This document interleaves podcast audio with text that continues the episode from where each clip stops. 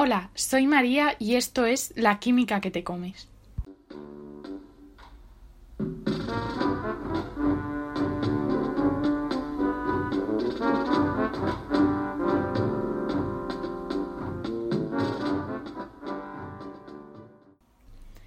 En el podcast de hoy hablaremos sobre aditivos alimentarios y su posible relación con el cáncer.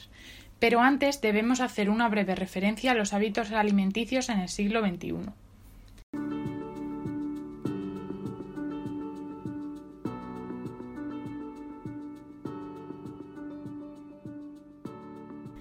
Ayer contactamos con Rubén Ruiz, nutricionista graduado por la Universidad Complutense de Madrid, para que analizara los patrones de consumo de la población en lo referente a la alimentación.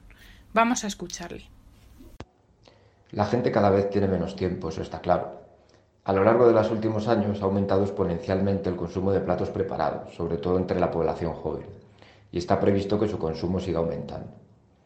Por otro lado está la preocupación de la gente por su aspecto físico. Obviamente eso también se refleja en la alimentación. Podemos elaborar el perfil del alimento ideal para los consumidores del siglo XXI, un plato precocinado y bajo en calorías. Y si además incluye algún superalimento como ingrediente, por ejemplo aguacate, cale o quinoa, el público se sentirá mucho más atraído hacia él.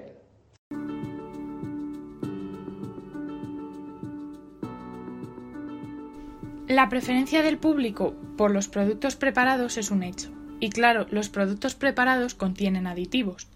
Resultan especialmente polémicos los aditivos alimentarios con fosfatos, presentes sobre todo en la carne procesada. ¿Chuletas? Claro, chuletas.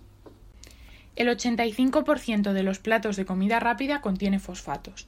Estos aditivos están marcados con la letra E del 338 al 452. No hay necesidad de disminuir el contenido de fosfato presente de forma natural en los alimentos.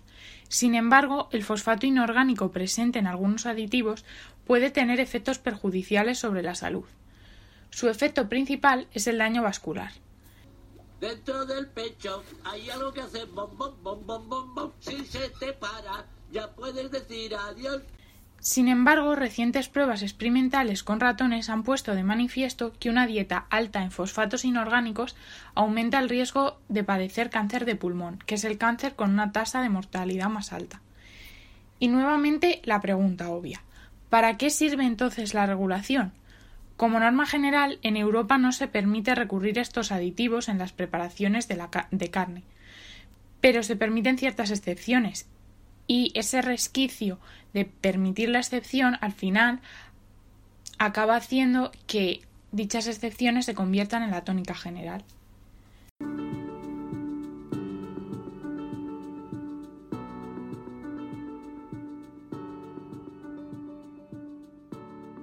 Bueno, pues hasta aquí el podcast de hoy. Espero que les haya gustado.